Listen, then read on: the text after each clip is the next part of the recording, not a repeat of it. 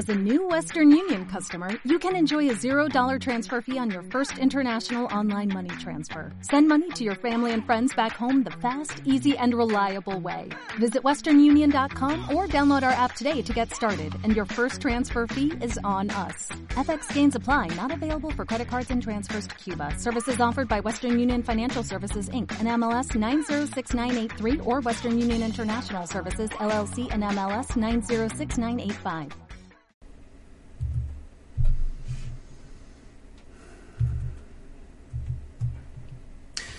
Bien, pues vamos a dar comienzo a otra eh, sesión del grupo de autoterapia, según un curso de milagros, un grupo que pretende ser eminentemente práctico. Eh, no siempre lo conseguimos, pero bueno, eh, en estos grupos, como ya repetimos siempre al comenzar, pues eh, lo que hacemos es eh, seguir un guion, el guion de unos temas concretos del curso que pueden tener interés para eh, precisamente ver su aplicación práctica en cuestiones esenciales de, del curso. Y bueno, pues aparte de leer el guion, pues se suscitan preguntas, cuestiones, eh, problemas personales en la comprensión, eh, exposición de algún conflicto que tenga cada uno y que quiera eh, ver pues cómo se podría enfocar desde el punto de vista del curso, su resolución, su tratamiento.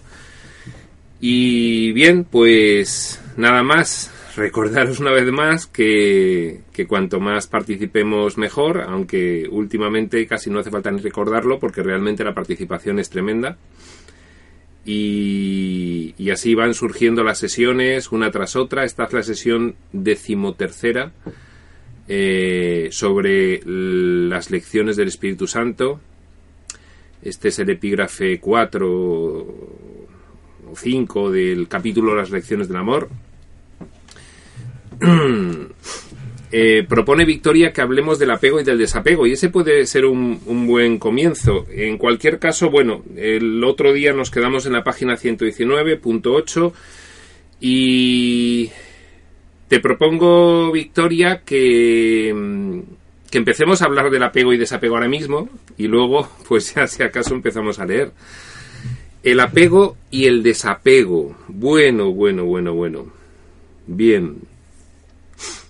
Yo creo que el apego y el desapego tiene, tiene varios puntos de vista en, en, la práctica, en el estudio de las enseñanzas espirituales, porque, bueno, em, habría que definir muy bien hasta dónde llega el apego y el desapego, si son favorables o son desfavorables a, la enseñanza espiritual y hasta qué punto, ¿no? Eh, por poner un ejemplo, pues eh, el tema del desapego,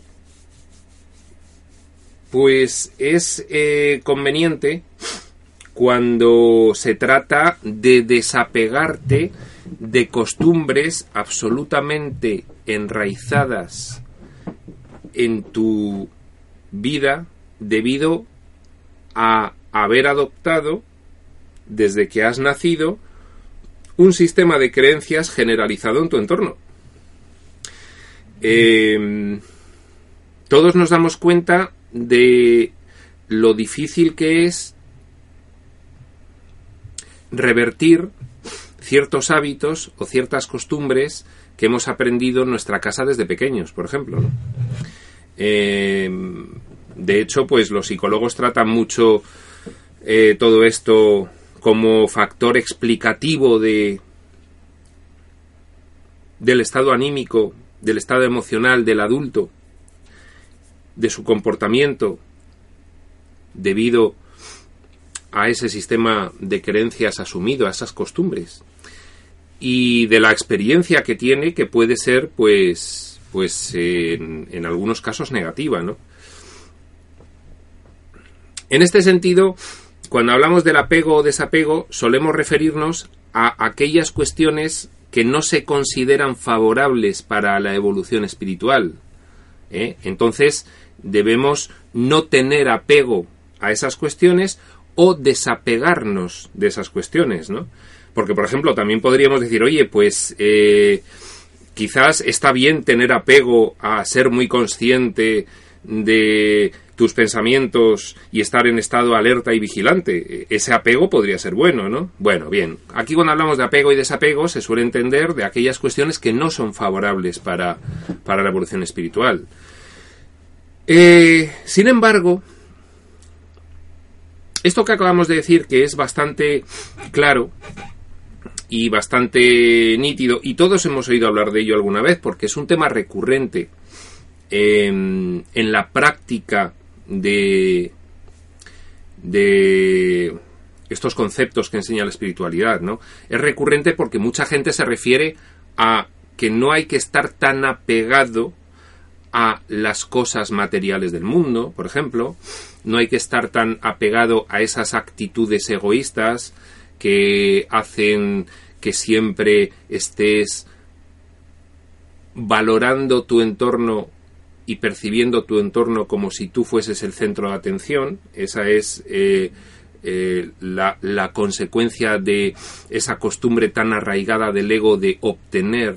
¿Obtener qué? Pues obtener aprobación de los demás y mm, uno intenta ser el centro de atención y destacar para, para tener autoestima, porque si no destaca, pues parece que si no es considerado, parece que es menos. Eh, también pues el apego a las cosas materiales, el apego a la comodidad, el apego a, a, los caprichos, el apego, bueno, todos estos apegos hemos oído muchas veces hablar de ellos. Y entonces, por lo general, pues eh, es muy repetido por los eh, instructores espirituales, por los facilitadores, por los maestros y por todo aquel que se dedica a difundir o a divulgar este tipo de enseñanzas, el que el apego, eh, pues, mm, es algo que, que, debemos empezar a ser conscientes de ellos, de los apegos que tenemos, y, y, y, tras esa toma de conciencia de que estás apegado a algunas cosas que pueden ser un obstáculo para tu desarrollo espiritual, pues, pues a partir de esa toma de conciencia, ir abandonando esos apegos, ¿no? Esto me recuerda, por ejemplo, pues aquellas sesiones magníficas que hicimos sobre los obstáculos a la paz, en las cuales pues veíamos eh, que hay determinadas creencias estructurales establecidas por el ego que nos hacen pensar que eh, necesitamos algunos elementos de este diseño, por ejemplo, el, el cuerpo, y que pensamos que que sin él no, no, no somos nada, ¿no? Y entonces, bueno, pues tenemos un fuerte apego a todo lo que es eh, las, las, cuestiones em, relacionadas con, con, la defensa del cuerpo, con la protección del cuerpo, con el cuidado del cuerpo. Eh, bien, pero ¿hasta qué límite, no? Hablábamos antes de, de, vamos a ver los, el desapego hasta dónde debe llevar, ¿no? Eh, por ejemplo, pues el desapego de todo aquello relacionado con el cuerpo no implica entrar en sacrificio. De hecho, ya comentamos alguna vez, eh, no sé si en la sesión pasada o en otra anterior, en alguna cercana, el que el curso eh, te mm, sugiere que consideres el cuerpo como un templo en una primera fase, que dejes de sacrificarte a través del cuerpo para luego utilizarlo como un medio de comunicación. Creo que vino eh, todo este comentario, además, a, raíz de, una pregunta de Victoria. Eh,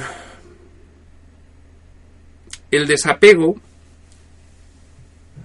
no debe llegar a volverse artificial, a crear en ti una distancia, ¿no? Por ejemplo, un curso de milagros establece una visión no dualista de esta realidad física que nos rodea, eso quiere decir que considera que esta realidad física que nos rodea es un sueño y que la única realidad es la realidad espiritual. Esa idea debe conjugarse perfectamente con el hecho de que nosotros ahora mismo creemos y tenemos integrada la creencia de que esta es nuestra realidad. Por ahora estamos oyendo un pensamiento, una idea nueva para nosotros, metafísica, que sirve de punto de referencia para ir tomando conciencia de que esta no es nuestra realidad. Pero eso es un proceso que, como ya hemos dicho tantas veces, a través de la práctica se va consiguiendo ir sustituyendo una idea por la otra. Pero mientras, aquí estamos creyéndonos que somos estos cuerpos, creyéndonos que los personajes que vemos son reales, creyéndonos que el escenario es real y creyéndonos que el guion y el drama que se establece es cierto. Por eso sufrimos. Si tuviésemos integrada la idea no dualista de que esto es un sueño completamente, no sufriríamos. Bien, en ese sentido, podemos interpretar el desapego del mundo erróneamente. Fijaos, esto sería un proceso mágico. No, a mí ya no me importa nada porque el curso me dice que esto no es real, que esto es un sueño. Ese es una de las de los aspectos o de las vertientes de ese bypass espiritual que comentábamos. Eso es como un atajo. No, no, no. Yo no voy a dedicarme a aplicar esa idea a cada uno de los acontecimientos de mi vida con la práctica y a ir integrándolo poco a poco, a ir experienciándolo. No, yo directamente tomo esa idea y ya, a partir de ahí, mi desapego de este mundo es total porque es un sueño. Pero no he integrado todavía esa idea. Entonces, el desapego llevado más allá del límite natural, el límite natural es que tú tienes la idea de que esto es un sueño, esa idea no dualista, de que esta no es nuestra realidad, tienes esa idea y tienes que ir tendiendo hacia ella. Es como un anclaje metafísico que lo tenemos como referencia. Yo tengo que tender hacia allá, pero no puedo tomar un atajo y no recorrer el camino que me lleva hacia allá. Porque si pretendo no hacer nada y directamente instalarme en esa idea intelectual sin haberla integrado a través de la práctica, pues tengo el grave riesgo de pretender, como dice el curso, aplicar una solución mágica. Ya está. Varita mágica. Y a través de la magia, sin haber sustituido mi sistema de creencias en este nivel que es irlo aplicando a cada uno de los acontecimientos diferentes que surgen en mi vida hasta darme cuenta de que puedo hacer una aplicación generalizada, pero a partir de el hecho puntual luego generalizarlo, no pasar a la generalización por arte de magia, porque eso no puede ser, porque eso es ir contra la ley de causa y efecto.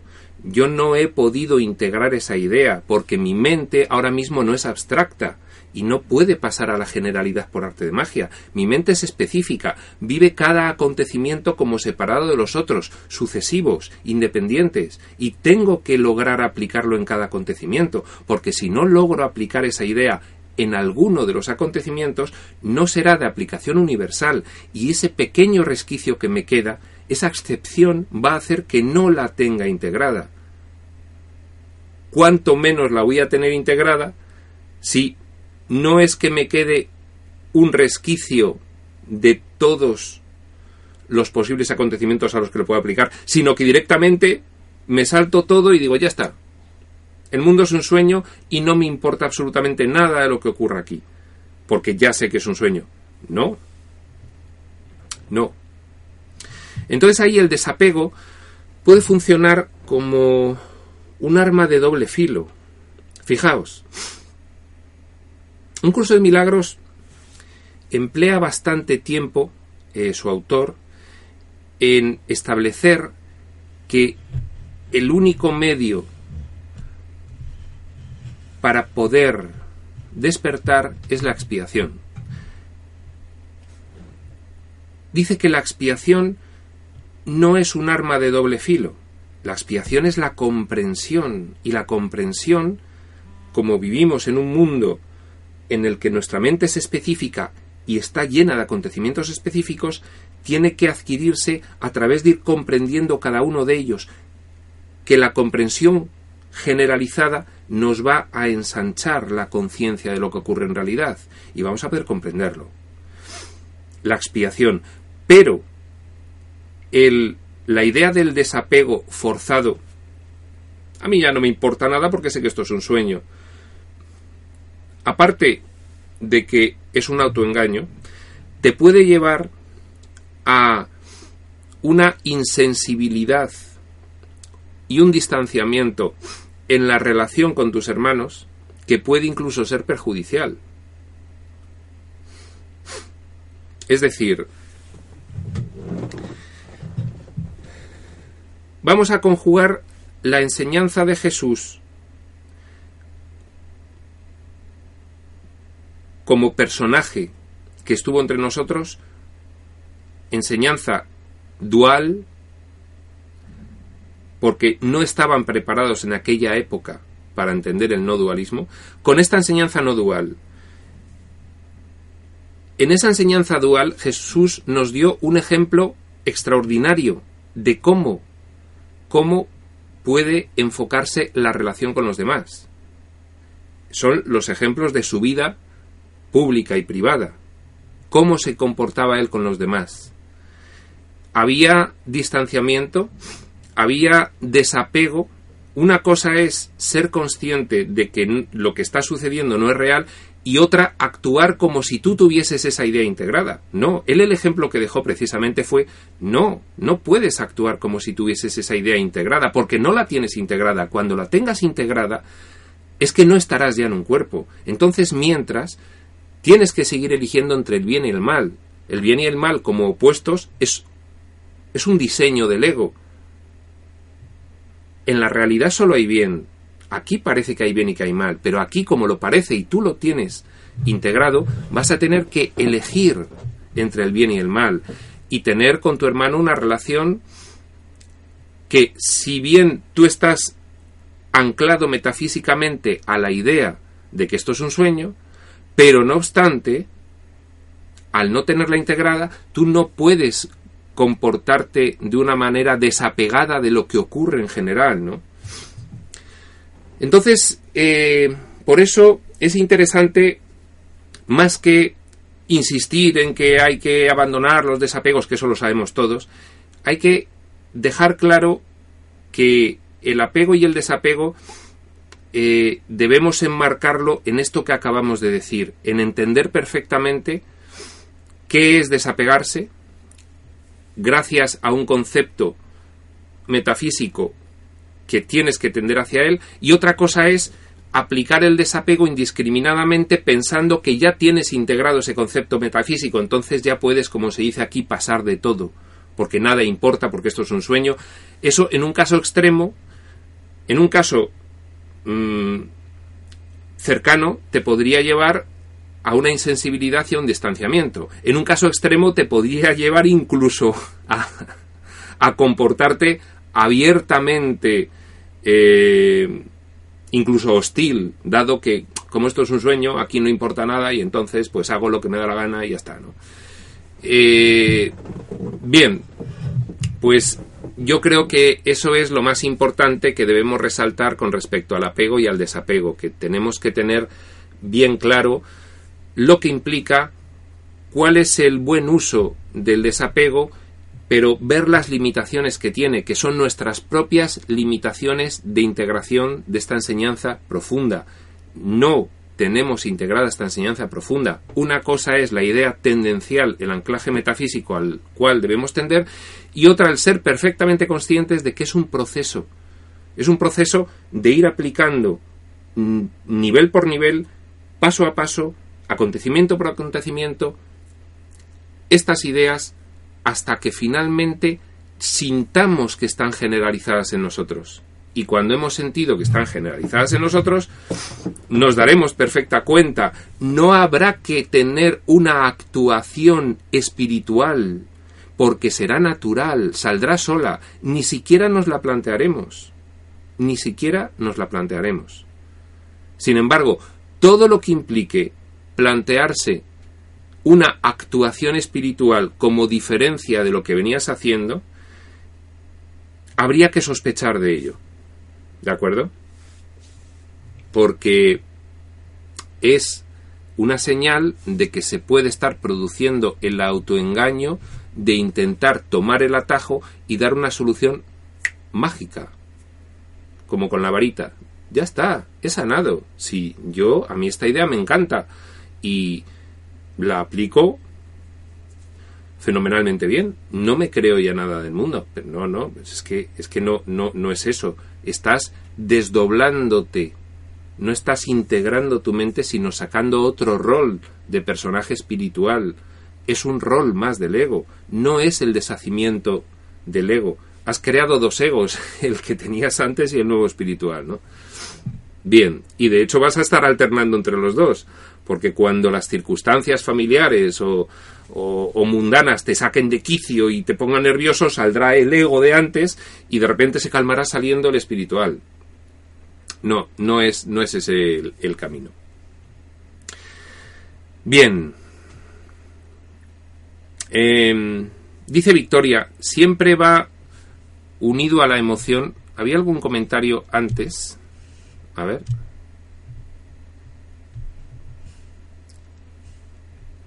A ver.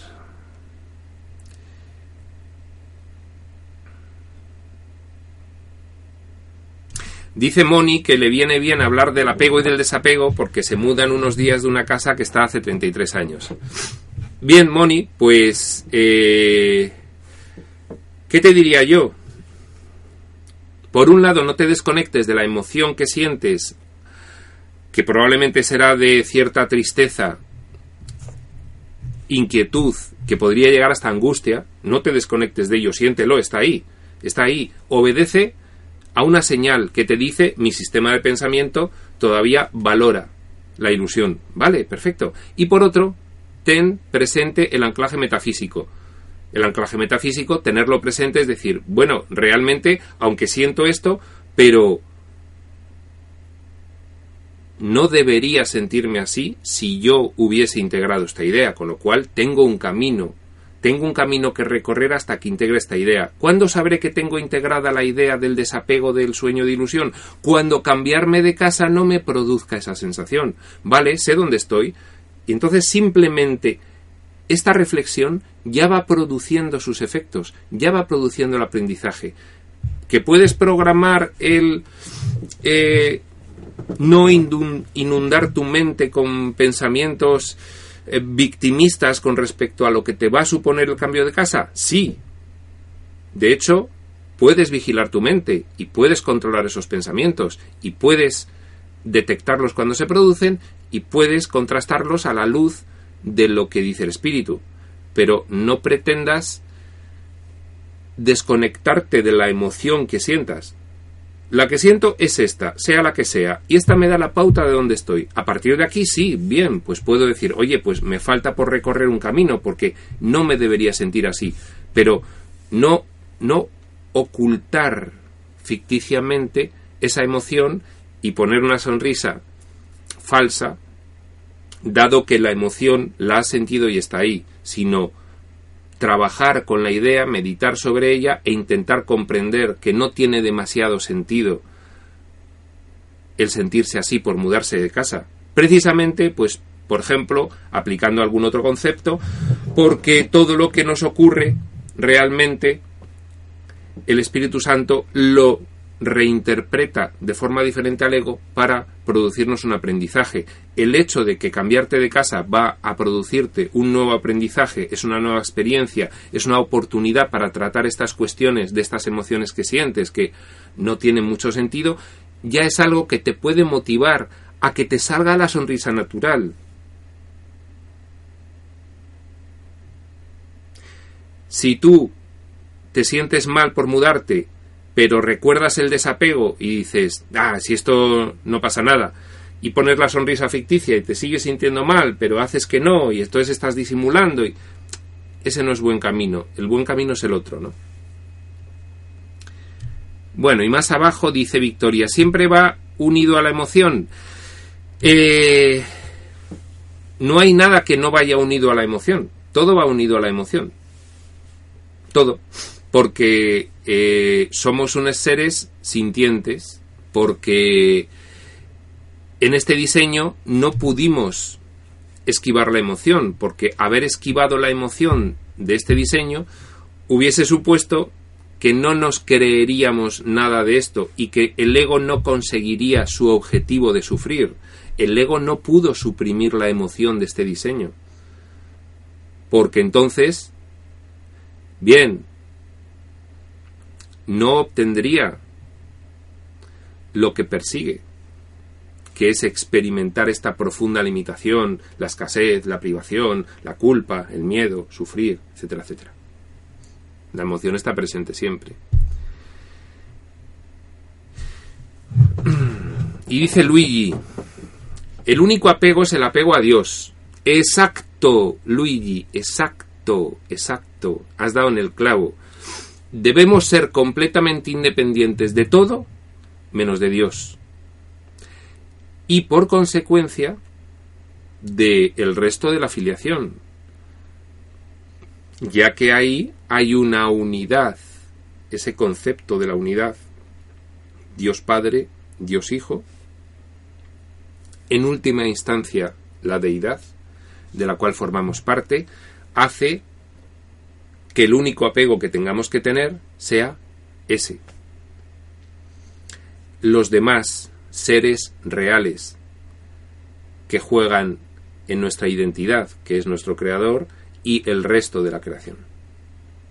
Pero de lo demás, sí debiésemos ser completamente independientes, pero no como solución mágica, sino como idea tendencial a la cual ir llegando a base de aplicar todo esto.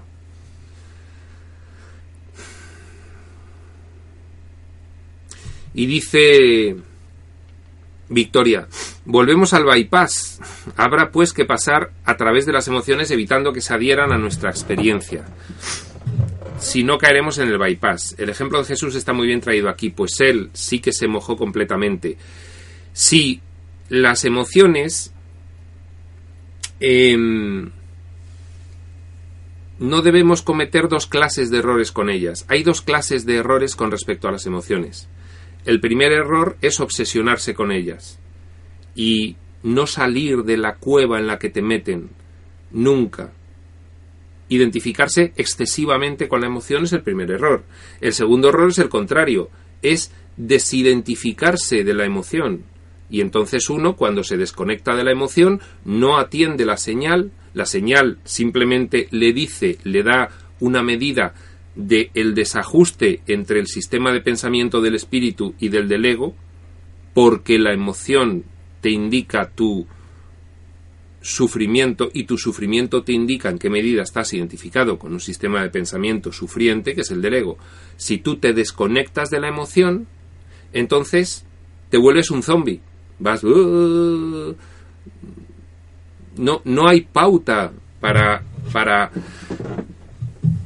contrastar de dónde proviene una emoción y de dónde proviene otra. Una persona consigue un trabajo, ese trabajo, el mundo dice que es fantástico. De hecho, esa persona estudió una carrera dificilísima para poder conseguir ese trabajo que el mundo dice que es extraordinario. Pero ha estado esa persona toda su carrera sufriendo porque no le gustaba y luego llega a un trabajo que no le gusta en absoluto y entonces lo pasa fatal internamente.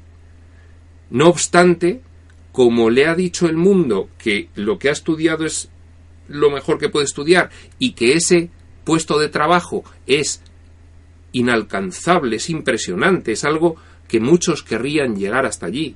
Entonces, para evitar el fuerte conflicto que siente entre lo que le dice la referencia interna del espíritu con respecto a eso y lo que le dice el mundo con respecto a eso, anula la conexión con la emoción, pasa por encima de ella, la retira, sigue sufriendo enormemente, pero la saca de la conciencia. Y entonces, ¿qué ocurre? Al final que llega la ruina, el caos, la enfermedad. Inevitablemente. Por eso em, no podemos prescindir de la emoción. De hecho, la finalidad de este curso es conseguir una emoción de paz, pero no como una solución mágica con una varita, ya está, ya nada me perturba. Te está perturbando, pero estás inhibiendo esa emoción. En vez de irte a fijar a qué responde, a qué creencias mías responde el que esto me perturbe, sencillamente eliminas esa perturbación, sonríes y dices paz y amor. No, no, no es eso. Bien, pues, pues nada, hemos comenzado esta sesión hablando del apego, del desapego. Hemos, yo creo que recalcado eh, a más de lo que todo el mundo explica sobre la necesidad de tener muy presente que no debemos apegarnos demasiado a las cosas del mundo, hemos ido a delimitar un poquito que ese desapego eh, no puede ser un atajo y una solución mágica, sino que eh, debe ser un proceso. Y bueno, pues eh, lo que vamos a hacer es volver al guion, a nuestro guion de las lecciones del Espíritu Santo, a ese punto 8 de la página 119 en el que nos habíamos quedado. Iremos leyendo y cuando vayan surgiendo preguntas, pues seguiremos comentando. Yo es que estoy apegado al curso. Entonces, no. Eh, más que apego, eh, lo que me ocurre con el curso es que eh, a cada vez que vuelvo veo una perspectiva diferente y me gusta. Y entonces, pues, me parece un texto impresionante y aunque creo que las ideas básicas las tengo eh, comprendidas, no voy a decir integradas porque estaría diciendo mucho, ¿eh? comprendidas, pues no obstante, eh, al hacer otras lecturas y explicarlo en estas sesiones, yo mismo veo otros puntos de vista que antes no veía y soy el primer oyente que estoy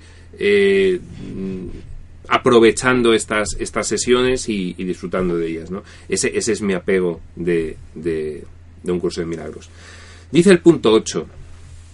Este es todavía un paso preliminar, cual se refiere a esa frase que habíamos dicho en la última sesión al final. Esa frase es la que enuncia esta segunda lección del Espíritu Santo. Para tener paz, enseña paz para así aprender lo que es. Habíamos estado explicándola el otro día, habíamos eh, hecho, por hacer una pequeña referencia, eh, esa afirmación de que las ideas se refuerzan al compartirse y si quiero reforzar la idea de paz en mí, pues enseñando la comparto y la refuerzo y entonces así aprendo lo que es realmente. Para tener paz, enseña paz, para así aprender profundamente lo que es la paz, para así sentirla. Enseñas, sientes.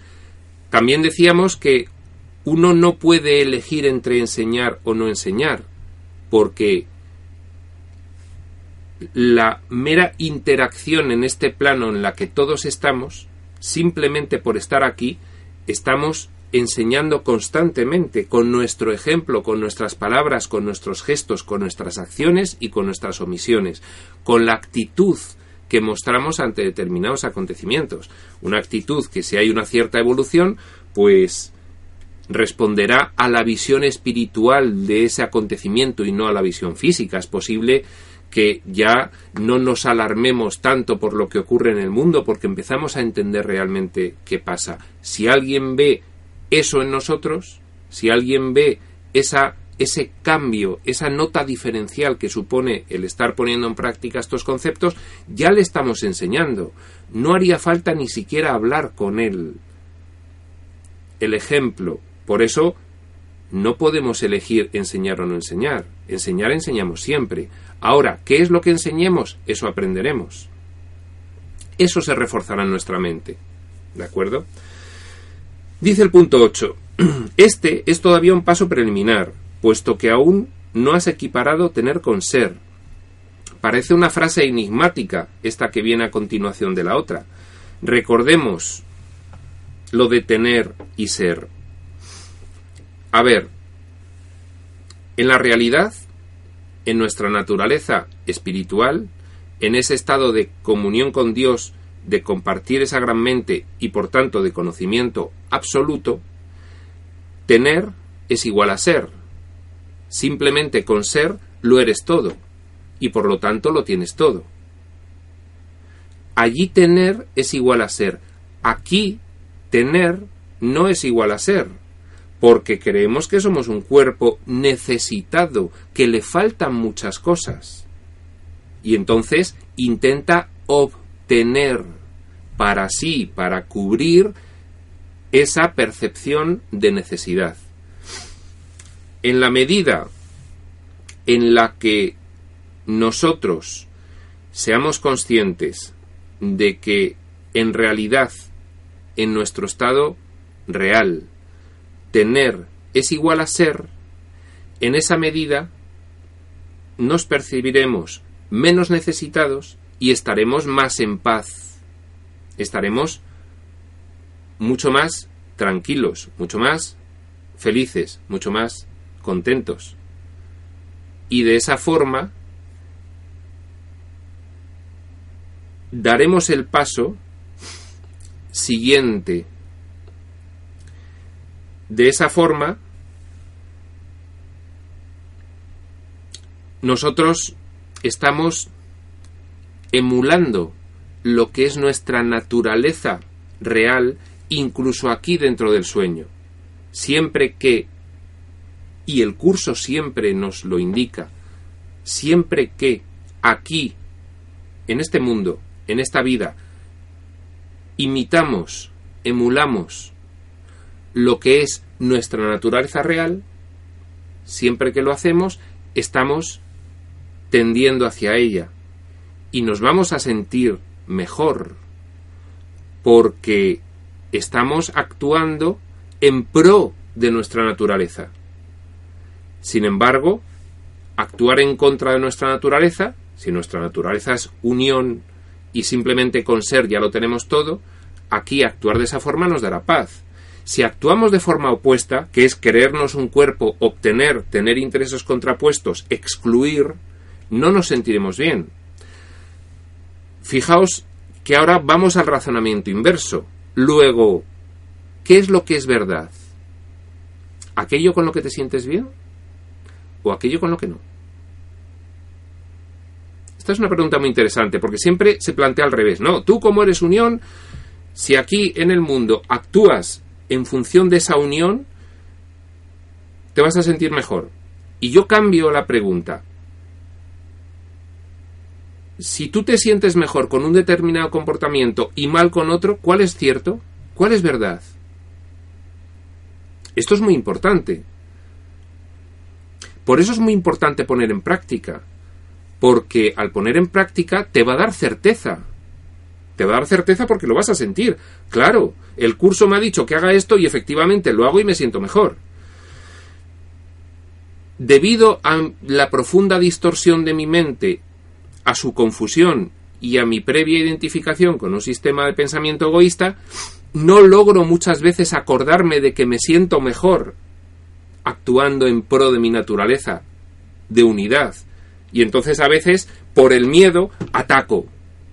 O retengo para mí en vez de compartir. Y entonces, luego, el contraste de esa emoción de la que no me debo desconectar, que es que me siento mal, me da la pauta, claro. Si yo ya sé que me siento mejor actuando en pro de mi naturaleza y no en contra, entonces, ¿qué te dice el curso que tienes que hacer? Algo que dice Jesús que no puede hacer por ti. Es extremar la vigilancia de tu mente y decidir siempre en favor de Dios y de su reino, que es precisamente la tercera lección, ¿no? Bueno, ahora llegaremos. Este es todavía un paso preliminar, puesto que aún no has equiparado tener con ser. Es, no obstante, un paso más avanzado que el primero. ¿Cuál era el primero? ¿Cuál es la primera lección del Espíritu Santo? Para poder tener da todo a todos. Bien, recordemos que será un paso muy conflictivo porque era el primero y además porque es invertir completamente uno de los pilares básicos del ego. ¿Cómo? ¿Cómo quedar? Yo lo que tengo que hacer es obtener, pero si soy escaso, si me tengo que alimentar, si tengo que ganar dinero, porque si no, no sobrevivo. Revertir esa primera lección era complicado. Esta segunda lección, para tener paz, enseña paz, para así aprender lo que es, dice que es todavía un paso preliminar, porque le falta la tercera lección, la acabamos de mencionar. La tercera lección complementa las otras dos y le da sentido. La tercera lección es mantente siempre alerta en favor de Dios, de la voz del Espíritu, que es lo que aquí se manifiesta a través de la emoción de paz, y de su reino, de la conciencia de lo que eres. Esa le da sentido a las otras dos. Por eso, esta segunda es todavía un paso preliminar. Es, no obstante, dice, un paso más avanzado que el primero, para poder tener dato a todos. Es un paso más, más avanzado que el primero, que en realidad dice no es sino el comienzo del proceso de inversión del pensamiento. Primer paso, para poder tener dato a todos. Proceso de comienzo, o perdón, comienzo del proceso de inversión del pensamiento. Segunda lección, para tener paz, enseña paz para así aprender lo que es dice, este es un paso más avanzado que el primero, pero aún así le falta el tercero, que es que tanto el primero como el segundo lo vamos a conseguir manteniendo un estado de alerta sobre esos dos primeros pasos y eligiendo constantemente cuando se presente la tesitura aplicar esas dos primeras lecciones. La tercera lección es como que las engloba y le da sentido a ambas, ¿no? Dice, el segundo paso, para tener paz, enseña paz, para así aprender lo que es, es una afirmación categórica de lo que deseas. Porque aquí todos deseamos tener paz, ¿no? Incluso desde esta mente manipuladísima y presa absolutamente del sistema de pensamiento del ego con la cual nos desenvolvemos aquí. No obstante, ¿quién no desea la paz? Todos deseamos la paz, ¿no?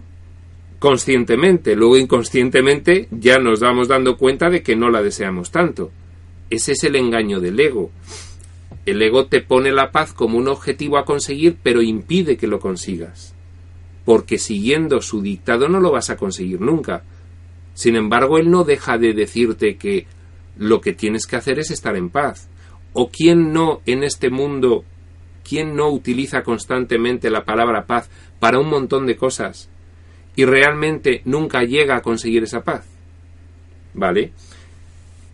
El segundo paso es una afirmación categórica de lo que deseas. Deseas tener paz. Te dice cómo enséñala para así aprender lo que es. No bla, bla, bla, bla, paz, paz, paz, bla, por la paz, porque no sé qué, porque en lucha por la paz, porque no sé cuántos. No, enséñala tú, enséñala, enséñala. Si no, no vas a aprender lo que es. Porque estarás hablando de una cosa y enseñando realmente otra. Es el ejemplo el que al final enseña, ¿no? Dice, es pues un paso encaminado a liberarte del conflicto, ya que significa que se han considerado las alternativas y se ha elegido la más deseable. las alternativas es el sufrimiento. Nosotros, conscientemente, todos deseamos la paz. Inconscientemente, sin embargo, al estar dominados por el ego, que ha manipulado esta mente para que no tenga noción de que ha sido manipulada, el ego inconscientemente procura que no alcances la paz. Sí, para poder tener a esta última parte de la mente manipulada y engañada, en cierto modo, em, tranquila, le dice que sí, que quiere la paz, pero no le aporta los medios para conseguirla, porque le aporta unos medios contrarios. No, obtén, obtén para ti, no compartas, acumula. No solo bienes materiales, sino bienes emocionales o de prestigio. Ese no es el camino para obtener la paz. Entonces, ahí tenemos esa frase tan categórica del curso de que el ego te promete una cosa, pero te establece los medios contrarios para conseguirla. No te va a llevar el ego a obtener la paz. Eso lo tenemos claro ya todos, ¿no?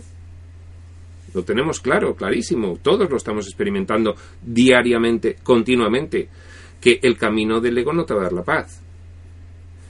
Sin embargo, este camino sí, probémoslo. Dice, con todo, la expresión más deseable aún implica que lo deseable tiene diferentes grados. Bien, Aquí vamos a poner el, ejemplo, un ejemplo que entiende, explica perfectamente esto de los grados, ¿no? Tú tienes el agua fría y pones el agua a calentar. Y entonces el agua se va calentando, calentando, calentando, calentando, calentando, calentando, pero solamente se evapora cuando llega a 100 grados. Hasta ese momento puede llegar a 80, a 90, a 95, vuelve a bajar, pero no consigue su objetivo, vuelve a subir 60, 70, 80, el fuego se reduce y entonces vuelve a bajar y entonces no llegas a los 100, no llegas a la generalización y entonces no llega la paz. Estamos alternando, como veíamos el otro día, entre dos sistemas de pensamiento. Más deseable aquí implica grados. ¿De acuerdo? Dice, por lo tanto, aunque este paso es esencial para poder tomar la decisión fundamental, no es obviamente el último. Este paso es fundamental, es esencial para poder tomar la decisión fundamental. Es un paso más. Primero, para poder tener, da todo a todos. Segundo, para tener paz, enseña paz, para así aprender lo que es. Aunque es esencial este segundo igual que el primero, aunque es esencial, dice literalmente, no es obviamente el último. El último hemos dicho que es el que engloba a los otros dos y les da sentido pleno, ¿no? Pero es un paso necesario. Son dos lecciones muy concretas. Una referida a la escasez, revertir completamente el concepto del ego, de la escasez, de la necesidad, de la privación, para poder tener da todo a todos. ¿Cómo quedar todo a todos? Si eso es lo contrario que me han enseñado siempre, sí, claro, es que eso es lo que te está llevando a la ruina y al caos. Prueba esto, a ver cómo te sientes. Segundo, referido, referido en este caso a la sensación de paz. Para poder tener paz, enséñala, es decir, ponla en práctica tú, porque poniéndola en práctica tú la enseñarás porque no puedes dejar de enseñar. No significa ponerse delante de un ordenador y en una sala dar una charla, que es lo que hago yo, significa ponerla en práctica. ¿De acuerdo? No serviría de nada la charla si no llevas a la práctica en la relación con los demás ese ejemplo. Eso es enseñar. Y de esa forma es como la vas a aprender. ¿Vale? Segundo paso esencial dos pasos esenciales, dos lecciones del espíritu de esa voz que habla por Dios esenciales para revertir nuestro sistema de pensamiento. Fijaos, aquí Jesús no se anda con chiquitas, no se anda con em, medias tintas. Aquí va directamente, directamente al núcleo del problema directamente a confrontar el sistema de pensamiento del ego. ¿Quieres tener? Da todo a todos. ¿Quieres paz? Enseña paz. ¿De acuerdo?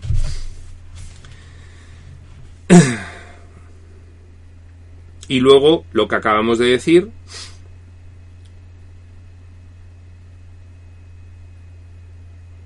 de los diferentes grados. Esto indirectamente apela a esa idea de que o estas lecciones se aplican de forma generalizada o el agua no comienza a hervir. ¿Vale? Eso no quiere decir que nos sintamos mal por no lograr aplicarlo de forma generalizada. Vamos a intentar irlo aplicando en cada uno de los acontecimientos que nos van surgiendo. Ya con eso tenemos. Poco a poco.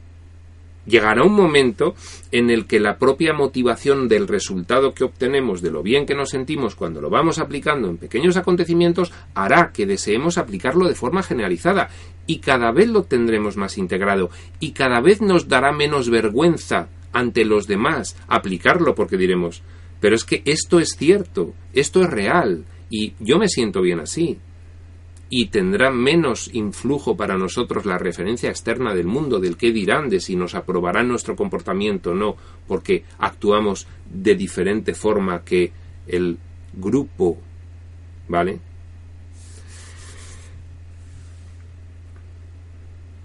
Referido a los niveles, continúa diciendo, no se ha aceptado todavía la falta de grados de dificultad en los milagros, porque nada que se desee completamente puede ser difícil.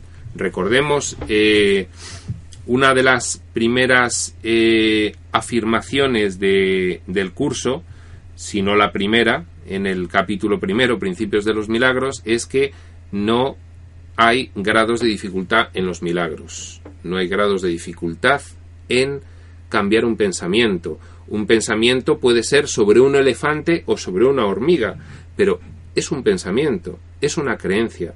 No debería haber dificultad en cambiar unas creencias sobre otras.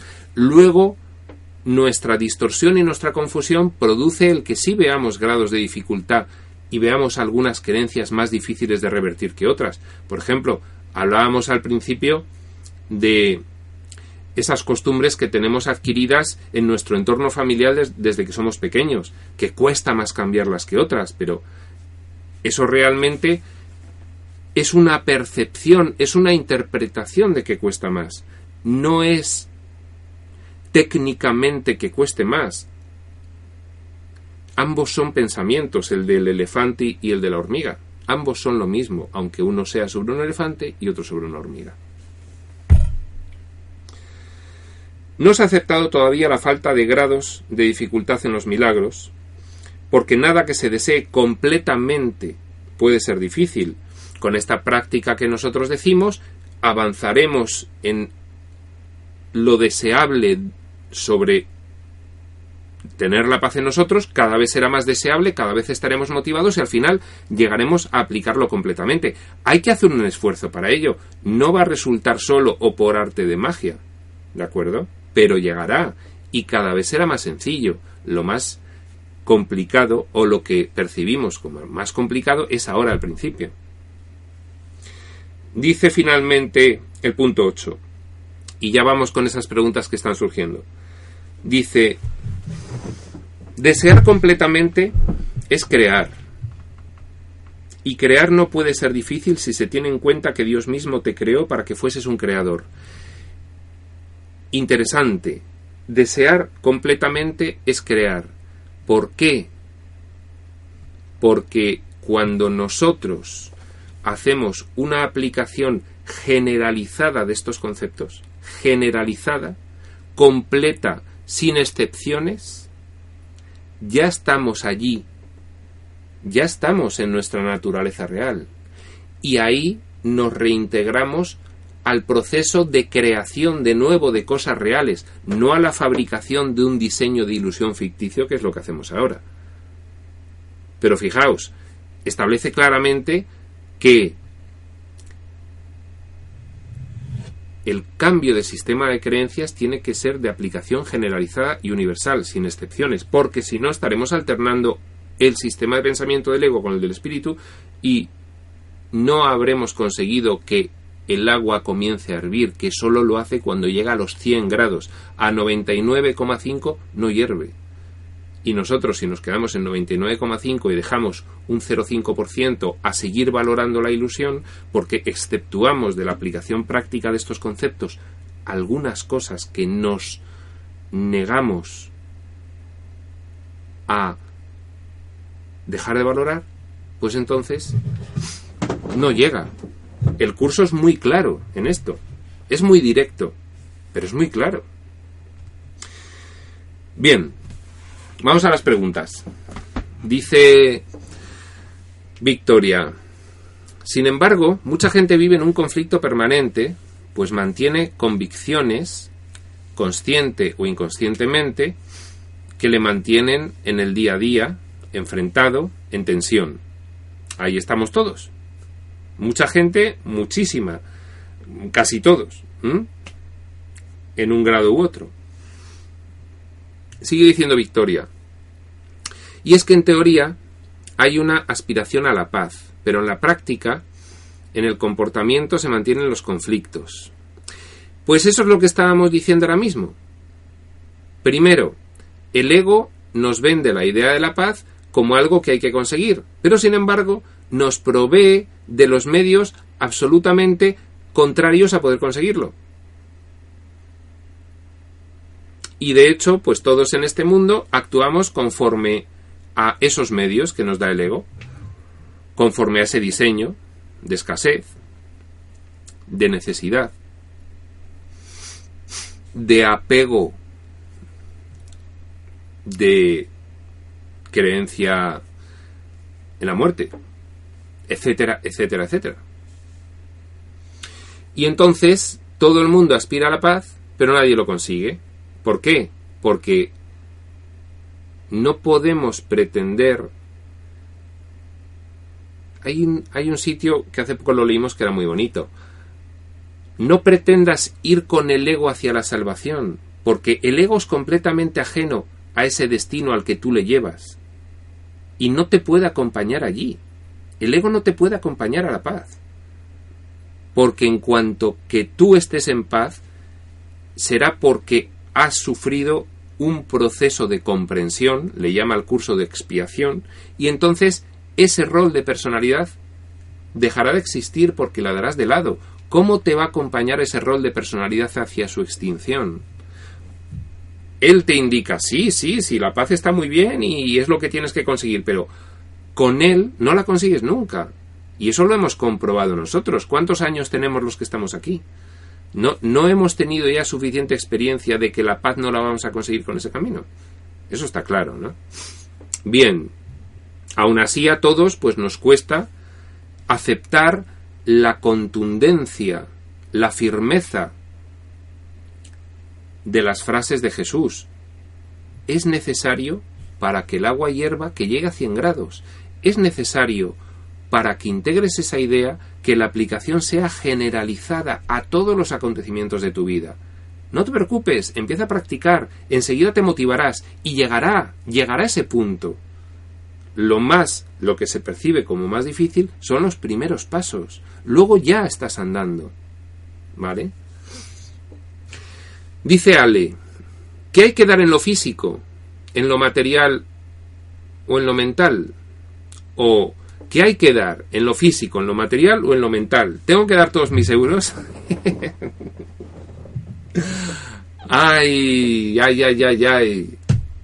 A ver, Ale, em, lo que no nos puede llevar esta enseñanza es al camino del sacrificio y entrar en pánico. Por eso tiene que ser progresiva. Por eso los primeros pasos tienen que ser programados en algo que no te suponga un gran conflicto. Nosotros ahora mismo estamos tan identificados con la escasez, con la necesidad y con la pérdida, tan identificados que la idea de dar todos tus euros nos produce pánico. Pánico. O sea, nos produce pánico a todos. A todos. Es normal. No podemos plantearlo de esa forma. Empieza con algo que no percibas que te va a hacer entrar en pérdida. Empieza con una sonrisa a una persona que conoces del barrio, empieza con, con, un, con una muestra de, de, de, cariño, de compasión, empieza, empieza con algo y mira cómo te sientes. Y ese es un hilo, un hilo del cual irás tirando, tirando, tirando, tirando, tirando, tirando. Y llegará un momento en que no te importarán todos tus euros no quiere decir que los des, los seguirás teniendo. pero ya no sentirás ese apego hacia los euros, ¿de acuerdo? Eh, en ese sentido, yo ahí sí, sí, sí tengo una experiencia personal que, contar, no una en concreto, sino, eh, bueno, eh, la gente que me conoce, pues me, me califica de muy generoso. en ese sentido, bueno, yo, yo quizás, pues según voy avanzando, me va ocurriendo que efectivamente es que ya no siento que el dinero sea algo a lo cual apegarse. Lógicamente sigo entrando en pánico si me dicen, no, te despojamos de todos tus bienes y te quedas en la calle. Pues lógicamente, pues no estoy todavía preparado para quedarme en la calle.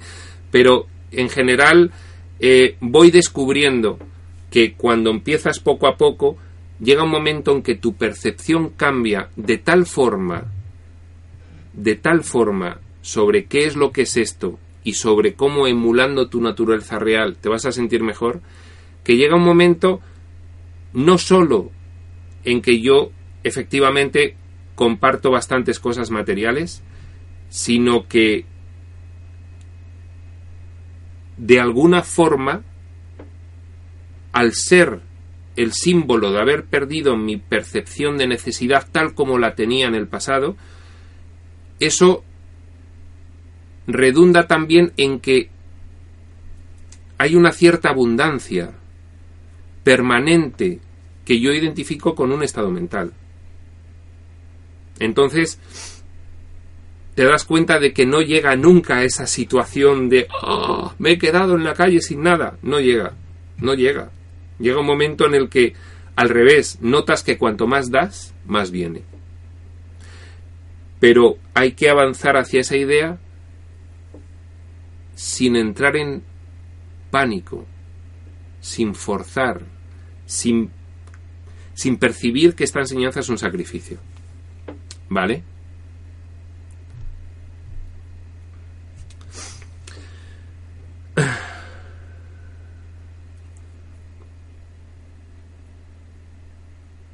No, yo estoy congelado. Me veo desde hace media hora congelado, pero bueno, ¿qué se le va a hacer? Me he quedado así como, como eh, con un dedo en alto, como, como contando, ¿no?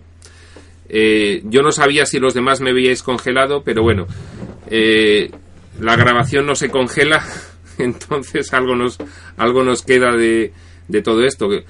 En el vídeo por lo menos sí se verá cómo voy gesticulando, pero efectivamente yo, yo me he congelado. Bien. Eh, dice María Itati, debe ser una grabación, no está en vivo. no, estoy, estoy en vivo aquí. estoy en vivo, estoy en vivo. No, ahora mismo no soy virtual, no es una grabación.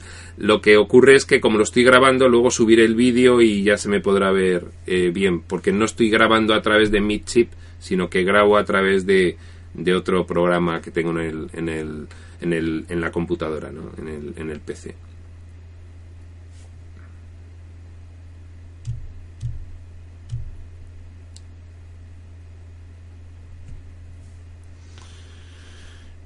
Eh, lo que dice Crypti no sé si leerlo.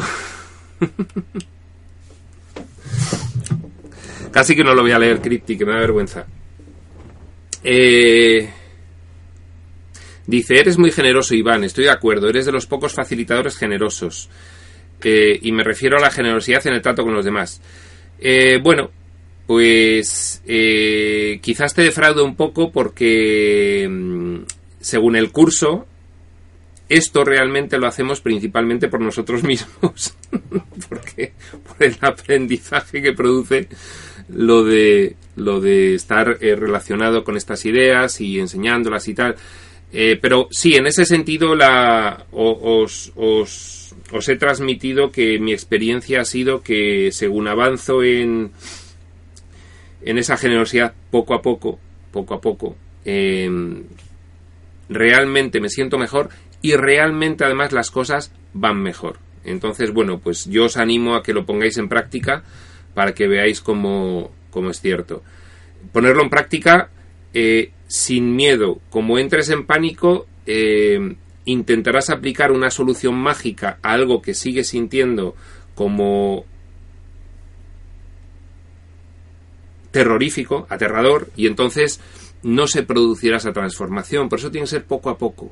Siempre, siempre que la siguiente decisión que tomes sea completamente motivada porque la inmediatamente anterior ha resultado extraordinariamente bien. ¿eh?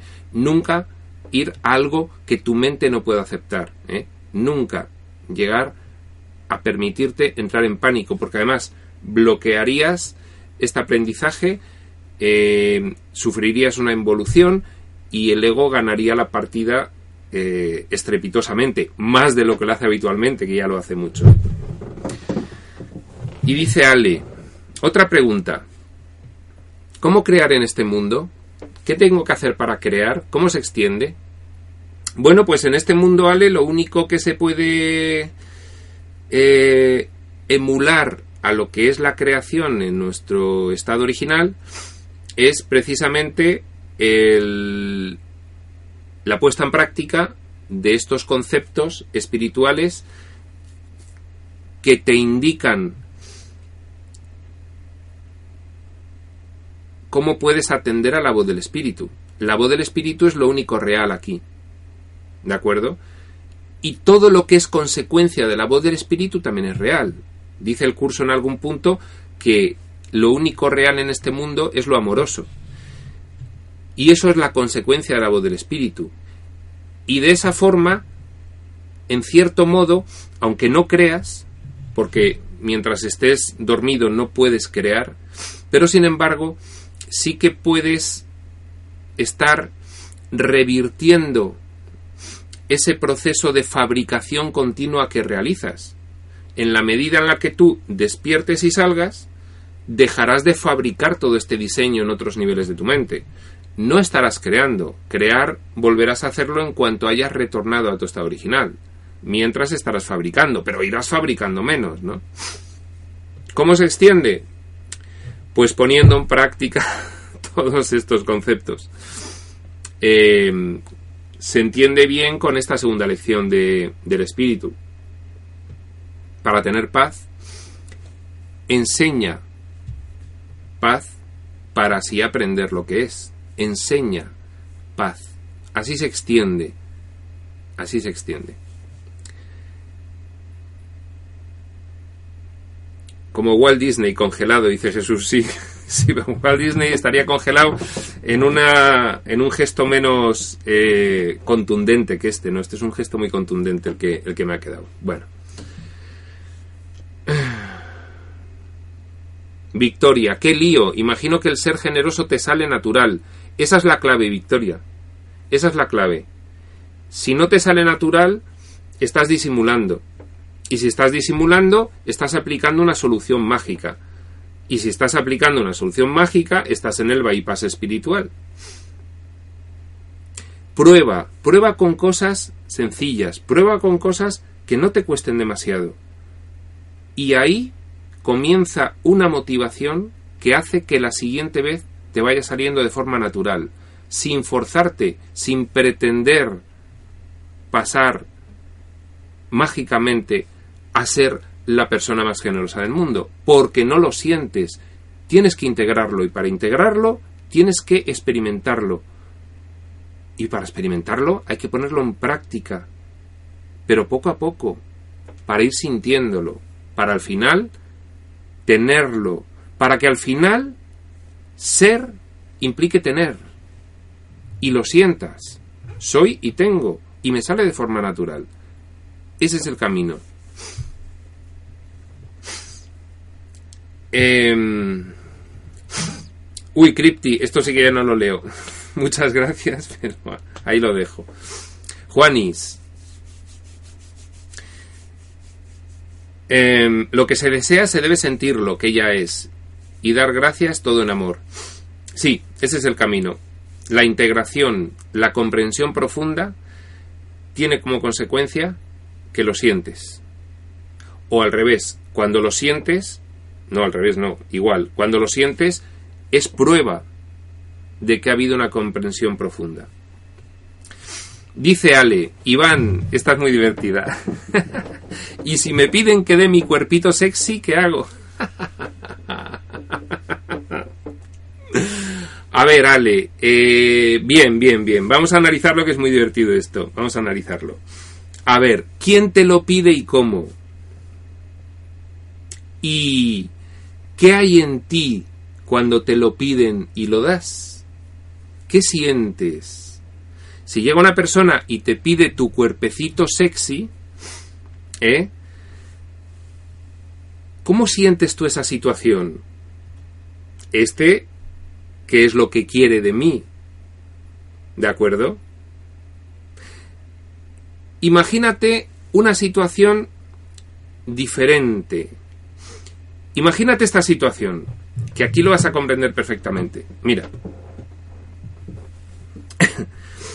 Imagínate un matrimonio que ya lleva 15 años de casados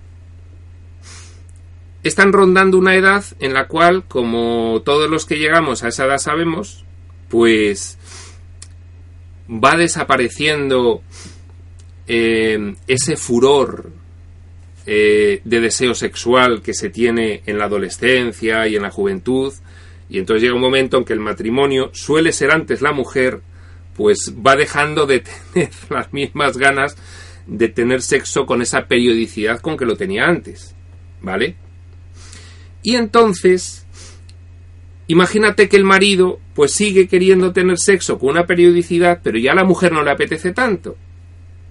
Y entonces la mujer, no obstante no apetecerle tanto, sabe que el marido sí, sabe que lo quiere, a ella no le importa y le dice, Pepe, toma mi cuerpecito sexy, disfruta un poco con él, porque sé que lo quieres, sé que todavía tienes esa compulsión. Yo no tengo muchas ganas, pero oye, no me importa. Ahí es diferente de si te llega un desconocido y te pide el cuerpecito sexy, ¿no? Bueno, pues ahí tienes la respuesta. muy bien, muy bien, muy bien con esa, con esa observación, porque, porque realmente creo que con este ejemplo se ha, se ha entendido perfectamente mm, dónde está el darse y dónde está el que te tomen. es muy diferente. Es muy diferente. Bueno, bueno, bueno, bueno. Bien, pues nada. Em, quedan 10 minutos. Vamos, vamos a ponernos un poco más serios y vamos a, avanzar un poquito del punto 9, salvo que venga otra pregunta así, que entonces nos seguiremos divirtiendo. Bueno, a ver. Dice el punto 9. Este segundo paso, dice el segundo paso refiriéndose a este, para tener paz, enseña paz, para así aprender lo que es. El segundo paso, por lo tanto, es todavía perceptivo.